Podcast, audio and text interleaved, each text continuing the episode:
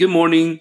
Today is March 18th, 2019, Monday, March 18th. My name is Edgardo Vicente, and these are Puerto Rico's top news for today.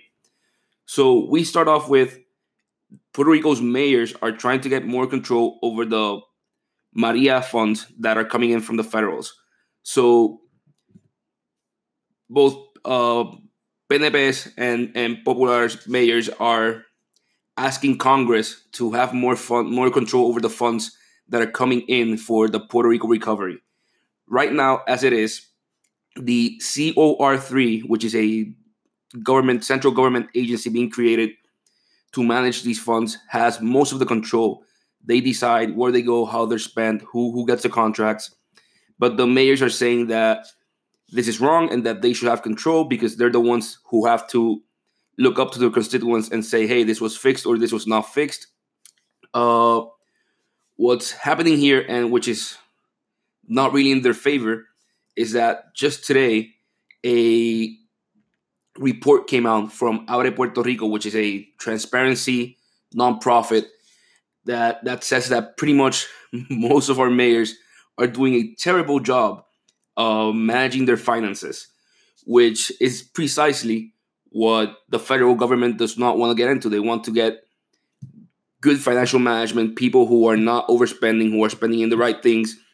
And it's really hard for them to give mayors control of all this capital when they know their municipalities are in very, very large financial troubles. I know the central government is as well, but hey, uh, I think it's better to deal with just one financial party who is mismanaging than with two at the same time. So our next news is also uh, has to do with, with Abre Puerto Rico. Uh, like we were saying, a bunch of municipalities have done a very, very bad job of managing their finances. The, the findings are that 73% of all municipalities spend more than they have, and that 55% of all municipalities have a negative balance in their general funds, which is pretty much like their checking account. In these municipalities include San Juan, Caguas, Ponce, Bayamón, Yauco, Cabo Rojo, and Guayama. These all have negative general fund balances. There are a few cases, though, of municipalities that are being administered in a in a sane way, in in, in a responsible way, and have an A rating from Abre Puerto Rico. Are Fajardo, Cayey, Ay Bonito, Hatillo, Isabela, and Barranquita. Um, yeah, so Abre Puerto Rico has been publishing this for this this index, I guess, for a couple of years now.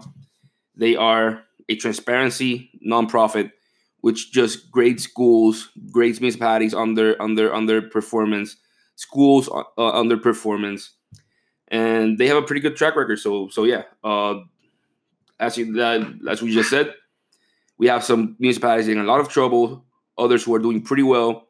But in general, it's really hard for the federal government to give them the funds and not give it to this new organization that the general that the central government is building, because well, in general, municipalities are not doing all that well. So we move on, and it's another case of bad food getting into public schools' uh, lunchrooms. Um, this this has been an ongoing news. Jay has talked about this in this program. The Department of Education is buying bad food. They're buy, they're buying more food than they need and then having to throw it out. This case, four thousand nine hundred forty pounds of corned beef arrived at at schools and were served to students in their lunch, and then had to be thrown out uh, because they they were they were they were bad. Apparently, they were contaminated with some strange material, which might have included pieces of metal. Uh, like we said, this is at least the second time that this happens, and so the education department needs to figure this out and figure out how to actually buy good food and the amount that they need to not get so much waste. Moving on, Puerto Rico cruise ships saw a record number of tourists this year I mean, uh, last month, uh, we got 209,974 passengers in just one month. That's a new record. The previous record was established during December 2014, and it was about 7,000 passengers less. So this is really good news for tourism. It's ticking up, and more and more passengers are coming back to Puerto Rico after Maria. The government is once again talking about uh, an incentives code. Uh, this last time they put up an incentives code, it, it did not get approved. It had a lot of changes, um, but still, transparency was not where it was supposed to be. And it, yeah, uh, according to Promesa, Puerto Rico should have already put out a tax expenditure budget where they laid out exactly who's been getting incentives incentives for the past 10 years or uh, and say where these incentives are going do a study and say which ones were effective, which ones were not. The study was done, but they did not really publish it and give out a lot of transparency on any of the other issues. So we found out that we give out a lot more uh, tax incentives that we should to industries that are not giving make having economic returns with it, like agriculture. Uh, I know the, the movies incentive was was found to be lacking, and so all these incentives are giving out, they're wasted, but we're not getting any information. The new incentives code will probably just be the same, will be a black box where we get no information out of it. So, yeah, let's see how it goes, but we need more transparency with this if it does get approved. We move on to hackers try to hack the General Service Agency's uh, website. The hack was stopped by the, the agency's security system, which is great. Um, but this is becoming more and more common. We're seeing every couple of weeks a new hack or hack attempt is being announced by some government agency in Puerto Rico. This is happening all over the world. We need to make sure that we're investing in the right cybersecurity, hiring the right professionals, because our government's data, its ability to operate, and our the public's general data might be being compromised if we don't have the right cybersecurity. Uh, in positive news, a Puerto Rican uh, woman named Jessica Reyes Padilla won the Arnold Sports Festival for bodybuilding in Austria. In Australia, she is the first woman of Puerto Rico, or actually in all of Latin America, to win such an event, like such a prestigious event in bodybuilding. So that's a really good news. Uh, move on. Nydia Velázquez is mad at Jennifer Gonzalez, and she went out against her publicly because she said that Jennifer Gonzalez used her turn speaking for the Natural Resource Committee uh, meeting that was being held in Puerto Rico to talk about politics and uh, statehood instead of using it to further move further on Puerto Rico's recovery efforts, which was the, the, the purpose of the meeting.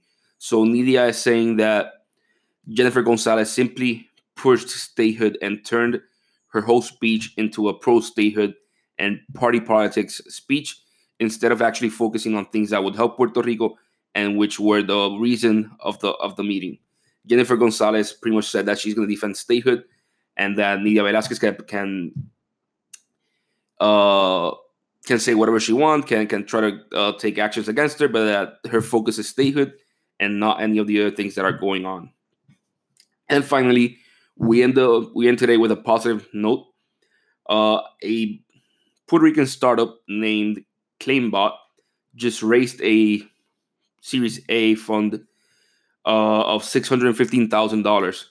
The capital comes from Google Assistant, which is a division of Alphabet, as well as from like three or four other VC firms.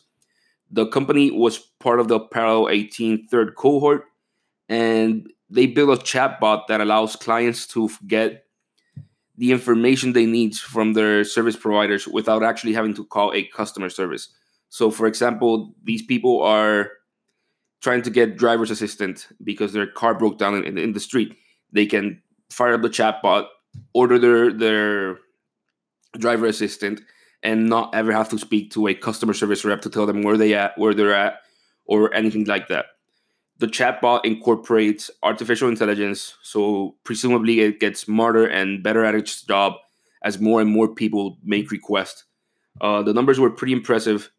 They brought down substantially, uh, over 40% interactions with customer service representatives, which obviously turns into a large savings for for these companies. So good luck to ClaimBot. They're currently based out of Austin, Texas, but they were formed in Puerto Rico uh, and were part of Parallel 18, so that's really good.